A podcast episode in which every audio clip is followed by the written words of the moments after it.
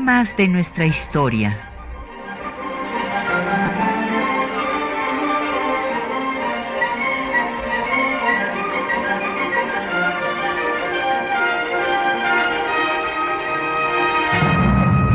Un espacio que difunde el conocimiento del pasado para comprender nuestro presente. Programa a cargo de la maestra Patricia Galeana. Muy buenos días. Pues eh, hoy eh, vamos a hablar de un tema muy importante que podemos decir que es el tema capital de la historia política de México, eh, no solamente en el siglo XIX, sino también tuvo gran importancia en el siglo XX y, esas, y hasta la fecha, que son las relaciones Estado-Iglesia. Y en particular vamos a analizar la reforma liberal que se da eh, de abril de 1833 a abril de 1834. Bueno, pues eh, el tema eh, de la relación Estado e Iglesia, pues fue un tema fundamental desde el surgimiento del Estado mexicano. Hay que recordar que pues había una alianza entre la Iglesia Católica y la monarquía española, por lo cual la Iglesia no reconoció la independencia de México sino hasta 1836, cuando lo hizo también España después de la muerte de Fernando VII. Y eh, pues eh, todo ese tiempo primero se había condenado al movimiento insurgente, se excomulgó a todos los miembros, o sea, el primer excomulgado fue Hidalgo pero hay que entender que las autoridades eclesiásticas pues hacían eh, pues gala de esta alianza con la corona española. Entonces, eh, a pesar de esto, pues del bajo clero surge el líder que le va a dar un sesgo totalmente diferente a la independencia de México respecto de las independencias hispanoamericanas porque es un cura de pueblo, es el cura de Dolores, que va a incorporar a la lucha a todos los grupos sociales, que va a ser una revolución popular, a diferencia de los movimientos independentistas hispanoamericanos que fueron dirigidos por los eh, militares criollos que representaban pues a, la élite nacida en América. Eso hubiera sucedido si la hubiera encabezado Allende. Esto va a marcar una gran diferencia porque aquí se va a abolir la esclavitud, se van a incorporar las castas, eh, todos los grupos indígenas y resulta que Hidalgo era un liberal, un cura heterodoxo que ya les he referido, que decía cosas tan eh, revolucionarias como que Santa Teresa de Jesús eh, padecía de alucinaciones por exceso de ayuno o que el infierno estaba en este mundo y también intercambiaba ejemplares de la enciclopedia con su amigo Abadi Keipo, que después será el primer obispo que lo excomulgue porque él permanecerá eh, pues con la jerarquía eclesiástica que apoya a la corona española. Entonces, el primer movimiento, la primera generación eh, liberal, pues la representa Hidalgo, que tiene ya influencia del liberalismo, este pensamiento que tiene su origen en la ilustración francesa, que habla del contrato eh, social de, de Rousseau, en el que la soberanía la tiene el pueblo y no el soberano, y por eso están en contra del absolutismo, que habla de la división de poderes, de Montesquieu y de los principios de la Revolución Francesa, eh, que eran libertad, igualdad, y fraternidad. Estos eh, derechos, esta declaración de derechos, como recordarán ustedes, tiene tanta influencia porque es la declaración de los derechos del hombre, de todos los hombres, lamentablemente no de las mujeres, como ya lo hemos dicho, pero sí no solo de los franceses. Entonces, por eso va a tener tal impacto. Y bueno, aquí eh, pues Hidalgo va a identificar esta idea de libertad con la independencia, después va a influir también en los españoles liberales que se reunirán en las Cortes de Cádiz para dar la primera constitución hecha por españoles, y bien habían tenido antes a la constitución de Bayona que les había eh, impuesto Napoleón I, que era una, una constitución liberal, pero cuando se consuma la independencia, pues resulta que hay una regresión en cuanto a que se vuelve al esquema de traer a un monarca, de traer a Fernando VII, aunque Iturbide no lo cumple y acaba coronándose él, pero en todas estas eh, primeras eh, pues eh, normas, porque se da un reglamento provisional para el primer imperio, se establece la intolerancia religiosa. O sea que la religión es la católica sin tolerancia de ninguna otra. Esto también se establece en la Constitución Federal de 1824, a la caída del imperio, y en este proceso ya vamos a encontrar que aparece este personaje que es el autor de la Reforma Liberal de 1833, que es Valentín Gómez Farías. Eh, Valentín Gómez Farías, pues era un médico eh, de Guadalajara que ejerció su profesión en Aguascalientes, fue regidor del ayuntamiento de Aguascalientes y después fue diputado por Zacatecas en el primer Congreso Constituyente, ahí se opone al imperio, está por la República, y eh, posteriormente es el que presenta un proyecto para hacer el acta constitutiva de 23. Ustedes recordarán que la constitución de 24 tiene previamente, se compone de dos documentos, el acta constitutiva de la federación, porque se habían separado a la caída del imperio, así como Centroamérica, pues estados eh, de la República, provincias, porque todavía no se organizaba la federación, como Jalisco, Zacatecas, Yucatán. Y entonces en ese escenario se va a hacer primero un acta constitutiva de la federación para que se unan todos estos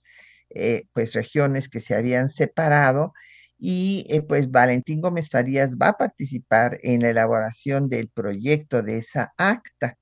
Después será senador de 25 a 30 y ahí va a tener dos eh, temas que, en los que se va a destacar. El primero es el de ejercer el patronato eh, que habían ejercido los reyes de España. Eh, tendrán presente que hemos referido en programas pasados que la alianza entre la corona española y la Santa Sede se selló por medio de un concordato que hizo a los reyes de España patronos de la iglesia, al virrey de la Nueva España vicepatrono, entonces podían nombrar eh, pues para, para a los sacerdotes que iban a cubrir las diferentes vacantes, había una mezcla entre los asuntos políticos y los asuntos eh, religiosos, entre los asuntos civiles y los asuntos eclesiásticos. Esta fue la razón de que hubiera después tantos conflictos, que fue una relación tan difícil la del Estado mexicano con las autoridades eclesiásticas, porque éstas consideraban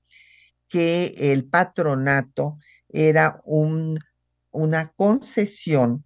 que la Santa Sede había dado a, los reyes de España para la conquista y la evangelización, pero que no tenía por qué dar a los gobernantes de México, máxime que ni siquiera había reconocido la independencia.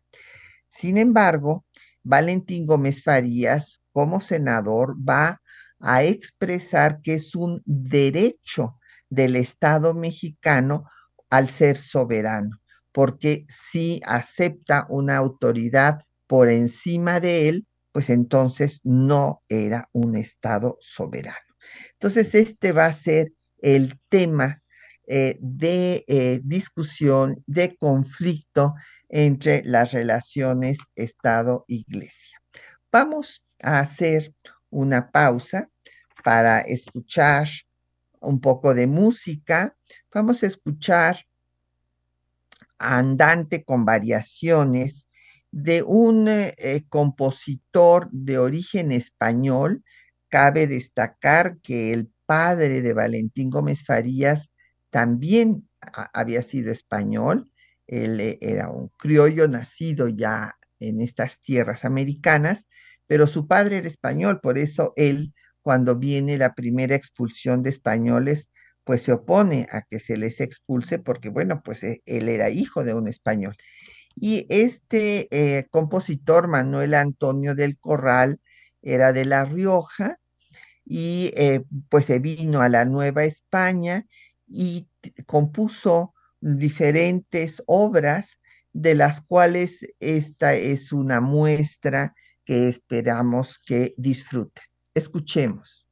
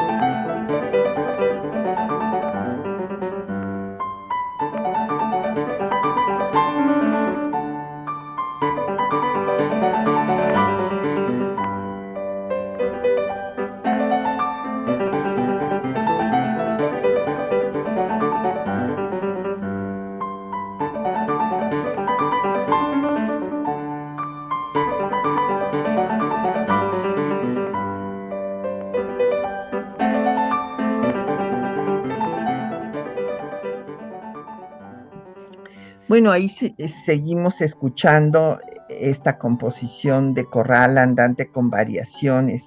de fondo y entonces estábamos señalando cómo se había dado primero esta, eh, pues eh, llega las influencias de estas ideas libertarias, como su nombre lo dice, el liberalismo tiene como esencia el de la libertad, que Hidalgo identifica con independencia, pero señalaba yo que cuando se da la consumación de la independencia, pues no se da por el proyecto eh, de Hidalgo, que ya había transitado de una monarquía constitucional a una república y que además culminó en el decreto constitucional para la libertad mexicana que se va a poder eh, pues promulgar gracias a los triunfos militares de José María Morelos, que reúne al Congreso de la Náhuac y a estos 19 diputados que nos dan esta constitución magnífica, magníficamente elaborada en 242 artículos. Pero después, como Morelos sucumbe y vienen pues estos años, cinco años de resistencia,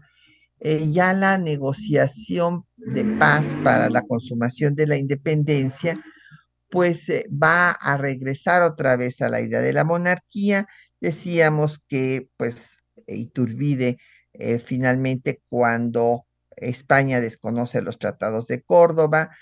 presiona las cosas para ser coronado emperador, pero como había dejado a un al margen a los eh, insurgentes y los borbonistas tampoco estaban de acuerdo con lo que había hecho de no este, mandar una invitación formal para que eh, viniera un miembro de la casa dinástica de los Borbones. Bueno, pues hay una oposición, disuelve el Congreso, finalmente su propio ejército se une a los sublevados y renuncia. Viene el establecimiento de eh, la Primera República, la República Federal, pero como decía yo, se establece la intolerancia religiosa. En ese sentido, eh, la discusión sobre el patronato, pues va a tener eh, oposición por parte de la iglesia, porque la iglesia dice que es una concesión y que no es un derecho. Entonces aquí el tema es que eh, pues eh, la, la, Santa Sede, inclusive hasta mediados del siglo XIX, el Papa Pío IX en su Syllabus Errorum va a condenar el principio de soberanía nacional y todas las ideas del liberalismo. Así es que no nos debe de extrañar que la iglesia estuviera en contra de todas estas ideas libertarias.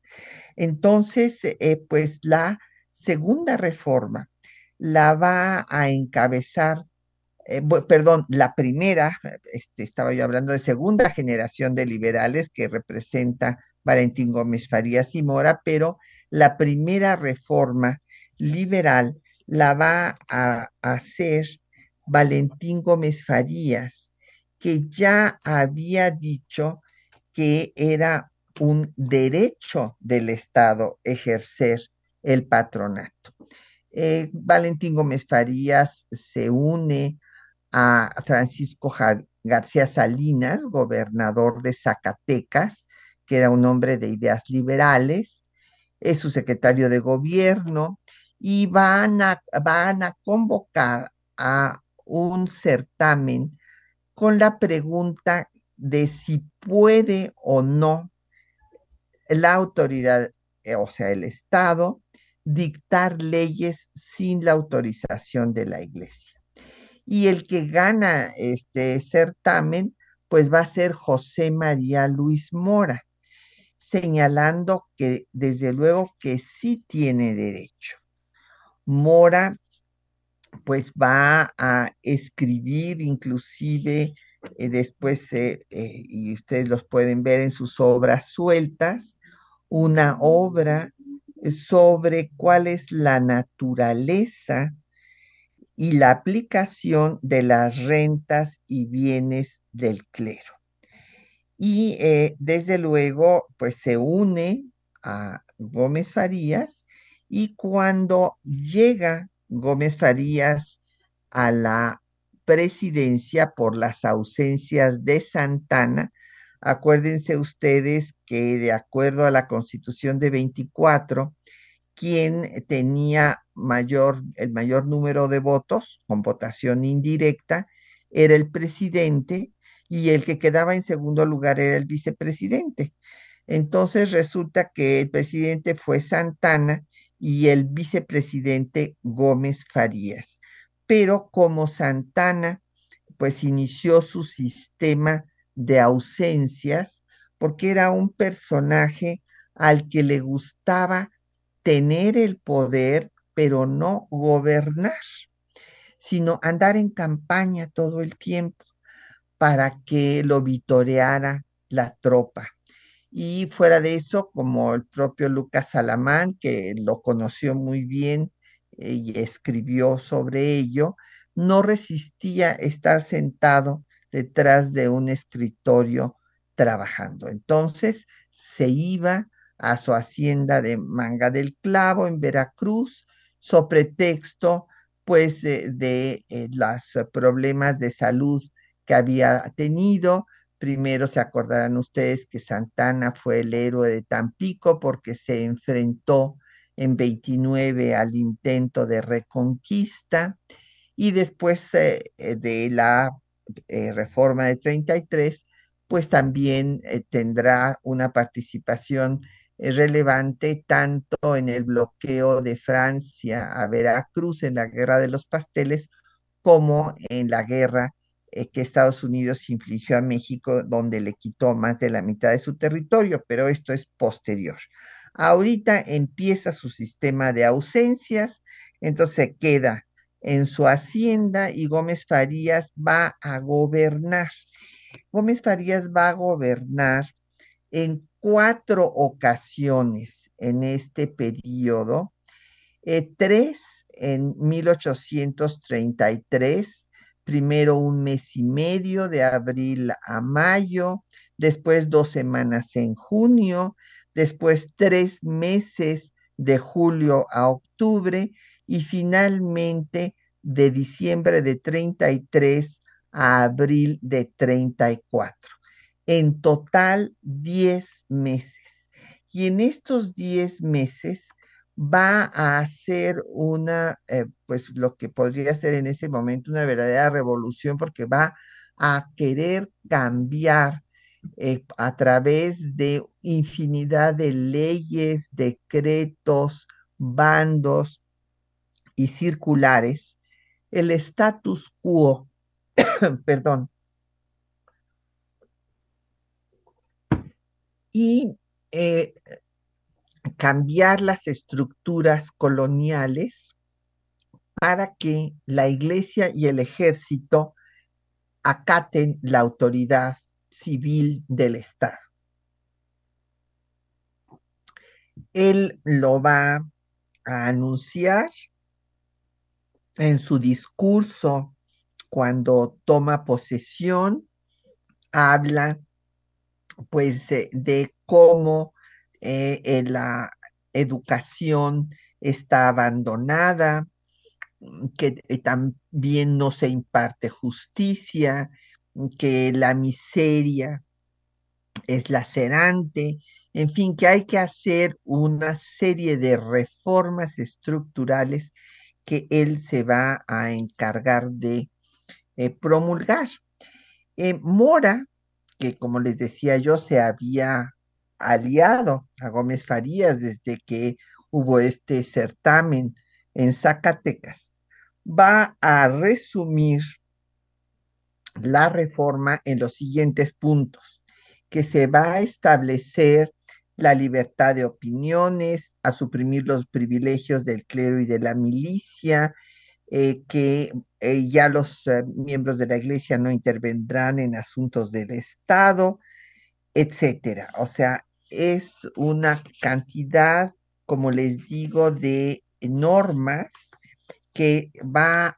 van a dar 256 normas en total,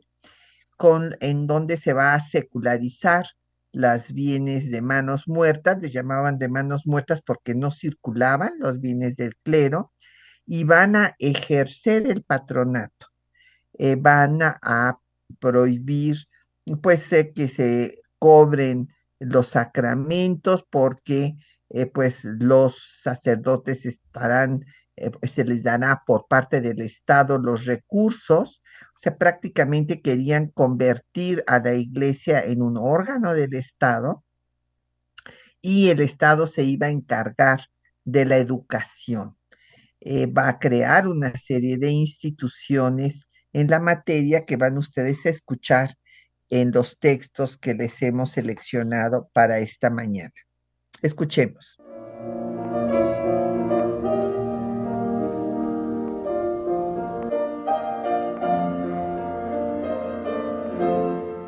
Valentín Gómez Farías asumió la presidencia el 1 de abril de 1833. Consciente de que un Estado no puede ser soberano si no es la última instancia del poder en su territorio,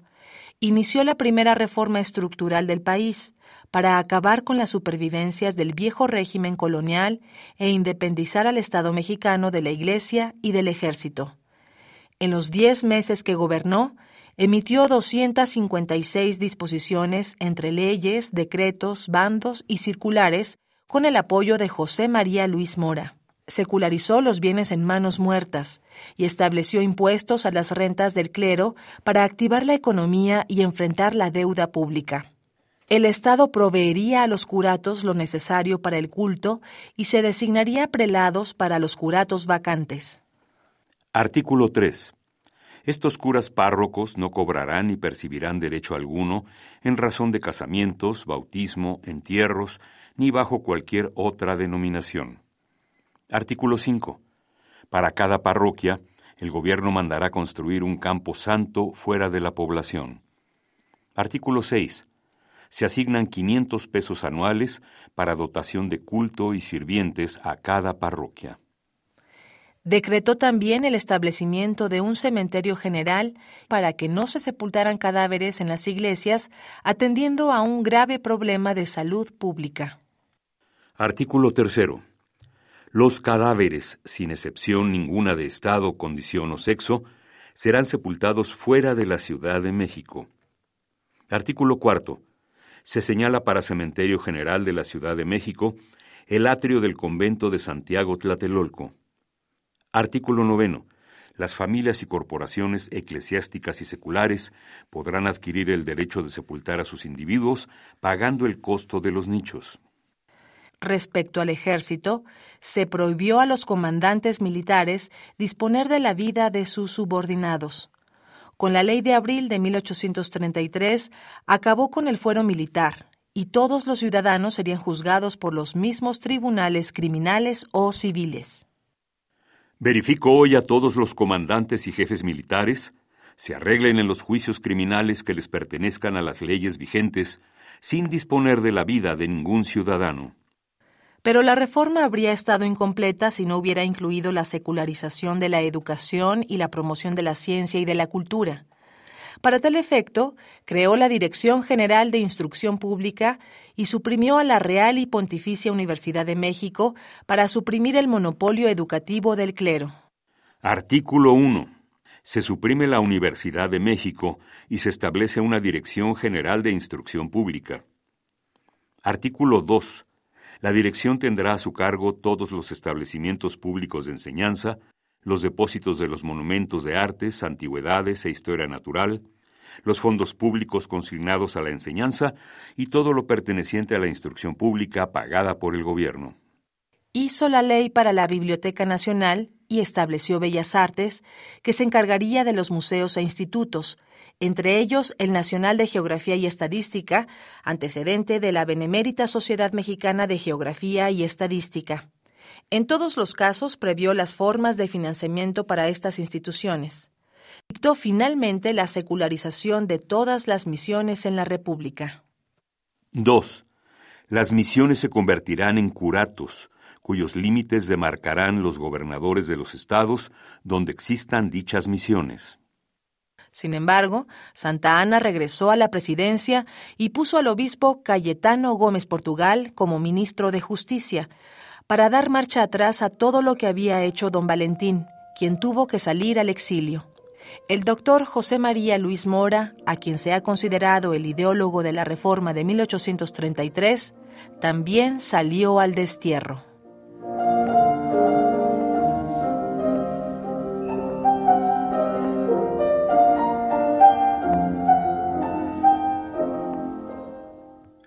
Bueno, pues eh, ahí tienen ustedes una síntesis de la cantidad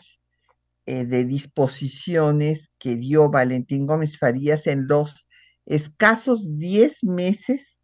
que tuvo la oportunidad de encabezar al Ejecutivo por las ausencias de Santana. Esta reforma, y él eh, la justificó cuando fue ante el Congreso, él señaló que la educación que daba el clero era una educación en donde a, los eh, jóvenes solamente se les enseñaba a memorizar sin comprender lo que estaban memorizando, que había castigos corporales, lo cual suprimió, y que por todo ello debería de estar la educación en manos del Estado. En todo caso, sí se consideraba que eh, los sacerdotes podrían seguir encargándose de la educación, pero bajo la supervisión del Estado. Inclusive se planteó hacer una especie de libro de texto. Otro aspecto importante que dio fue que se suprimiera la obligación de asistir a ceremonias religiosas, autorizó a los colegios de San Ildefonso y de Letrán para que confirieran eh, grados de filosofía, de teología, de jurisprudencia que antes solo podía otorgar la real, bueno, ya no era real, sino la Pontificia Universidad de México. Y como ustedes eh, ya escucharon en los textos, pues fundó eh, este Instituto Nacional de Geografía y Estadística, pues eh, justo es la Sociedad Mexicana de Geografía y Estadística que subsiste actualmente y que les recomiendo visitar sus instalaciones. Tienen una magnífica biblioteca, mapoteca, un auditorio hermoso que pues fue en donde estuvo personalmente Valentín Gómez Farías. El otro tema muy importante que hizo como médico fue evitar que hubiera eh, eh, la sepultura de los cadáveres en las iglesias, lo cual era insalubre. Y bueno, pues como se imaginarán, eh, hubo una gran oposición y al grito de religión y fueros, el coronel Ignacio Escalada se levantó en Michoacán. Eh, de todas maneras, en sí, cuando regresa otra vez Gómez Farías por otra ausencia de Santana, como ya les expliqué, pues eh, eh, hay una disposición que prohíbe al clero predicar asuntos de política en el púlpito. Eh, ya escuchamos en los textos, se secularizaron las misiones de Alta y Baja California. ¿Qué quiere decir esto de secularizar? Consideraban que las propiedades en manos de la iglesia no circulaban, estaban lo que se llamaba en manos muertas. ¿Por qué? Porque pues la iglesia las iba acumulando de donaciones, pues eh, para perdonar los pecados cuando iban a darle eh, pues a la confesión y este, a un moribundo, ¿verdad? Que tenía recursos, pues se le perdonaban sus pecados a cambio de que diera propiedades y así fue creciendo desde la época colonial hasta ese momento las propiedades en manos de la iglesia que llegaron a calcular que tenían hasta las tres cuartas partes de la tierra productiva en sus manos, en cálculos que hicieron por una parte José María Luis Mora como líder de lo que él llamó el Partido del Progreso, y por otra parte coincide con el estudio que había hecho Lucas Alamán, líder del partido opuesto, del partido que él mismo llamó conservador. Pero la diferencia entre ambos es que mientras que Lucas Alamán consideraba que esas propiedades eran sagradas, eran intocables por ser de la iglesia, eh, pues Mora consideraba que eran propiedad de la nación y que el Estado podía proveer lo necesario a los miembros del clero para que impartieran eh, sus, los sacramentos, para que continuara pues eh, todos los oficios que tenían que hacer, eh, pues los miembros, bueno, que era la única de la religión católica, pero que no tenían por qué acumular estas tierras y estas propiedades. Entonces, por eso vino la secularización de las misiones de Alta y Baja California y eh, se cierra a la Pontificia Universidad, se crea esta Dirección General de Instrucción Pública y Territorio para el establecimiento pues de diferentes instituciones de educación superior y para pues museos, teatro, inclusive fundó. Las seis instituciones fueron las de educación superior, la de estudios preparatorios, la de eh, estudios ideológicos y de humanidades, las ciencias físico-matemáticas, ciencias médicas, jurisprudencia y ciencias eclesiásticas y la Biblioteca Nacional, como lo escucharon ustedes. Y algo muy importante, también dio la normatividad adecuada para que se creara la Escuela Normal de México, para formar a, las y los educadores para eh, la enseñanza elemental y también dispuso que hubiera enseñanza para las mujeres. O sea, fíjense ustedes realmente eh, esta revolución educativa pues habría transformado eh, pues eh, la situación del país si se hubiera llevado a la práctica, pero pues como sabemos viene el movimiento de religión y fueros, movimiento armado, llaman a Santana, Santana regresa y va a derogar todo lo que había hecho eh, Valentín Gómez Farías. Eh, va a poner nada menos que a, un eh, obispo, a Cayetano Gómez Portugal, al frente del ministerio encargado de los temas de justicia y de instrucción pública y deroga toda esta legislación, eh, por lo que pues son pocas eh, las instituciones como la Sociedad Mexicana de Geografía y Estadística que subsisten tras la derogación que hace en mayo de 34 el gobierno santanista. Vamos a escuchar otro poco de música. Ahora vamos a escuchar Ilusión y Desengaño, pues eh, recordando pues la, la ilusión de Gómez Farías de hacer esa transformación, el desengaño, ¿verdad?, que viene cuando Santana deroga y él tiene que salir eh, pues a, Estados Unidos, al exilio.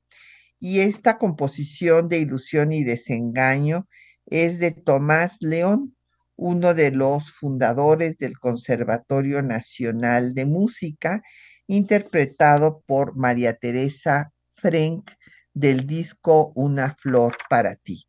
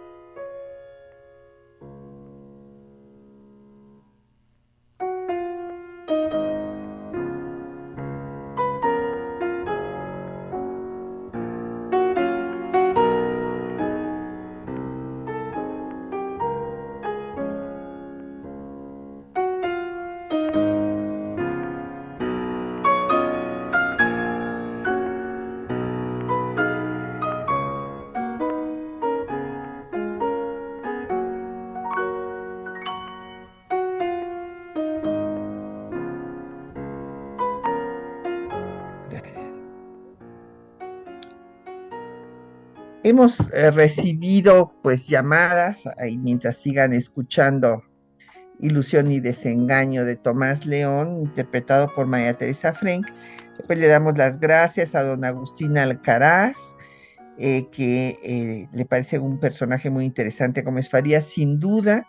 don Agustín, y ahorita voy a, referirles que pues yo fui testigo porque era la coordinadora académica y yo me opuse a que a su casa pues le pusieran el nombre de José María Luis Mora, si bien José María Luis Mora es otro personaje muy interesante, pues era la casa de Gómez Farías donde estuvo enterrado ahí en Miscuac, porque la iglesia no dio autorización para que se le enterrara en ningún cementerio porque eh, pues estaban bajo su jurisdicción, eran campos santos y como Gómez Farías había dado todas estas medidas que consideraban pues eh, la iglesia en contra de sus derechos sagrados, pues entonces no lo dejaron enterrar ahí. También eh, nos habló doña Josefina Cruz, eh, que pidiendo el libro, entonces podrá pasar a recoger su libro dentro de ocho días y don Agustín Alcaraz pues vendrá por su libro de historia binacional y Citlali Leiva por las conversaciones con Hidalgo. Así es que tres de nuestros asiduos radioescuchas podrán pasar por sus publicaciones. Bueno, quisiera yo destacar que eh, mientras Gómez Farías pues se mantuvo eh, en la, lucha a pesar de este eh, descalabro que sufre cuando se deroga la reforma y seguirá en la lucha por el régimen federal en contra del centralismo y porque se eh, concrete la eh, reforma liberal, pues eh, José María Luis Mora, como intelectual, pues se va a poner al margen de la lucha. después de que se deroga esta legislación, él se va a París, y después el propio Gómez Farías eh, lo nombra ministro en Inglaterra y pues allá mm, se dedicará a escribir. Esto, claro, es importante destacarlo. Él había eh, redactado ya antes el semanario político y literario en contra de Iturbide eh, también estudió derecho, además de ser sacerdote y doctor en teología, y eh, tuvo otro seminario que fue el observador. Escribió pues todo el catecismo, el catecismo político de la Federación Mexicana, los discursos que ya había yo dicho sobre la naturaleza y aplicación de las rentas del clero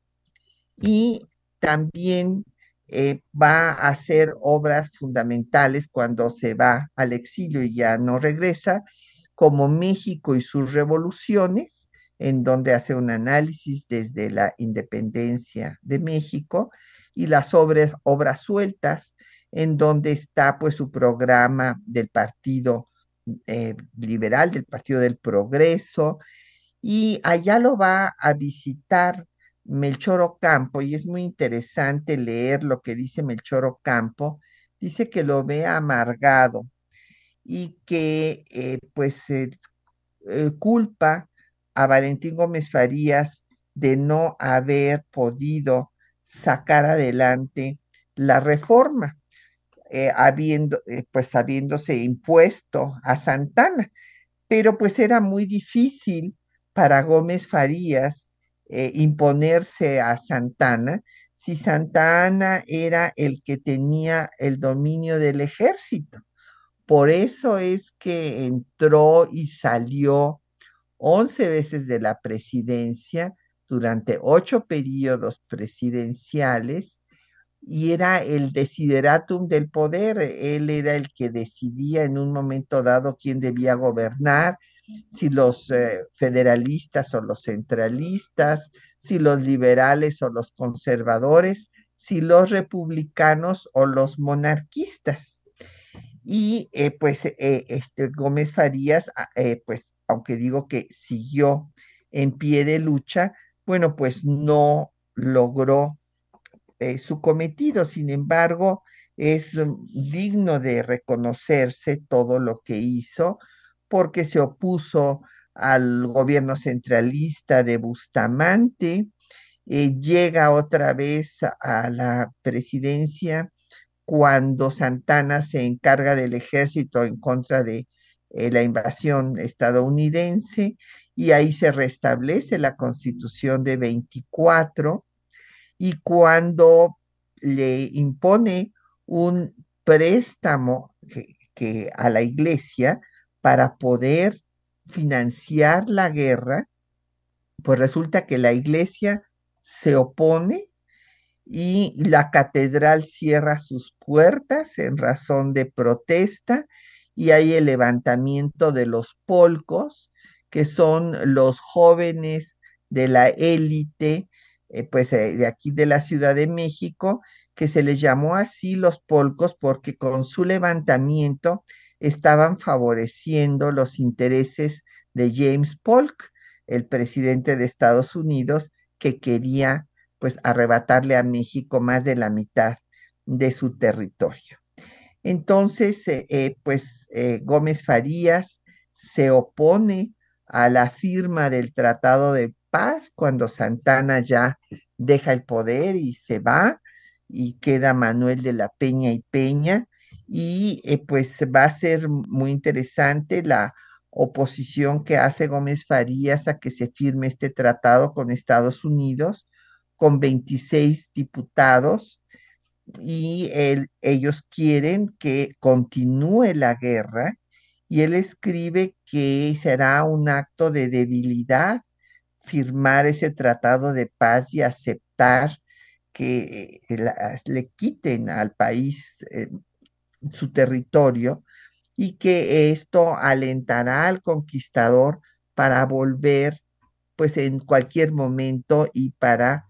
apoderarse de todo el país y tratar a los mexicanos como ha tratado a las tribus bárbaras. Finalmente, bueno, pues él este, llegó a ser candidato a la presidencia en 1850. Todavía, bueno, no, no lo fue, que él eh, más bien era un aspirante a, ser presidente, pero pues no, no lo fue. Eh, llega otra vez a gobernar Santana y entonces eh, Gómez Farías va a presidir una junta patriótica en apoyo a la revolución de Ayutla, que acaba con la era santanista, y se va a presentar a Juan Álvarez para ponerse a sus órdenes cuando él estaba en Cuernavaca. Y en el constituyente de 56-57, a sus 76 años, que para entonces eran muchos años, además estaba enfermo,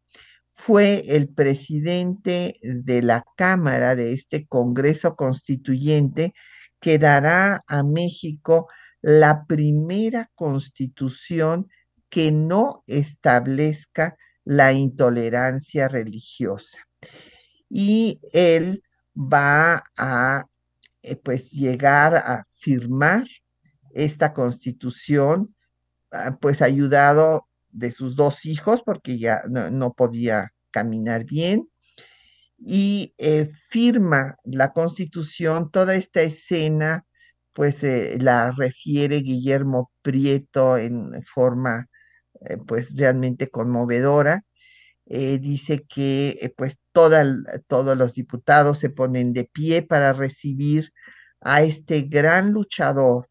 por el federalismo, por la reforma liberal, que se mantuvo en pie de lucha un cuarto de siglo. y cuando llegó a firmar la constitución, dijo emocionado y radiante de felicidad a los que estaban cerca, este es mi testamento. Y bueno, muere en 1858 y como ya les dije, pues eh, la iglesia no deja que lo entierren en, ningún campo santo y eh, lo entierran en el jardín de su casa, ahí en Miscuac, donde actualmente está el Instituto José María Luis Mora. Después, en 1833, eh, pues lo pasarán a la rotonda de las personas ilustres. Entonces, un gran personaje de una congruencia con sus ideas que, como digo, se mantuvo en pie de lucha hasta que logró ver que esta constitución ya no estableció eh, la, eh, la intolerancia religiosa, tampoco pudo establecer la libertad de cultos, pero al no, al no establecerla, eh, la prohibición quedaba explícitamente permitida. Y esto fue, pues lamentablemente, también la causa de la guerra civil de reforma ante eh, pues la condena que hizo la iglesia de esta constitución y la excomunión a todos los que la juraran. Bueno, pues ya nos tenemos que retirar. Agradecemos a nuestros compañeros que hicieron la lectura de los textos, María Sandoval y Juan Stack, y de la producción de la cápsula Isela Villegla. Ahora estuvo en el control de audio Crescencio Suárez Blancas y en la producción Quetzalín Becerril, que también nos ayudó para los teléfonos. Y Patricia Galeana se despide de ustedes hasta dentro de ocho días.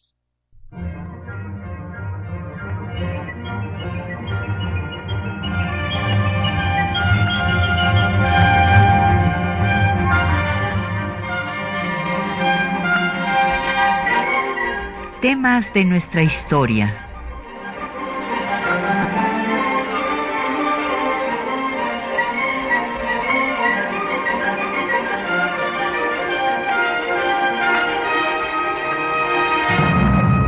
Un espacio que difunde el conocimiento del pasado para comprender nuestro presente.